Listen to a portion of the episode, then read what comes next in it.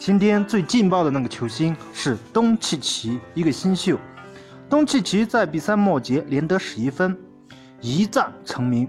火箭队在近两分钟内一分未得，失利的矛头指向哈登，连续六次三分打铁，联盟得分王，难道只会三分吗？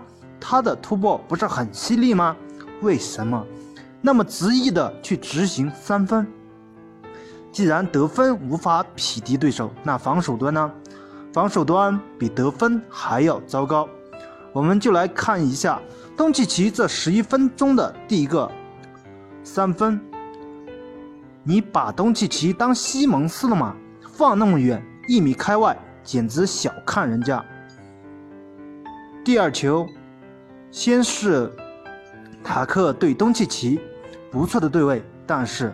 火箭来个无限换防，换成卡培拉，结果东契奇以后撤步打进三分，第三个三分也是一样，我就不明白了，火箭队这个无限换防本来是很好的，为什么每次都要换防呢？而且换防整场是不是有病啊？你看人家勇士队死亡五小是不是整场都用啊？不是呀。是在关键的五分钟或者三分钟之内，你如果整场都无限换防，对手也可以利用你这个缺点呀。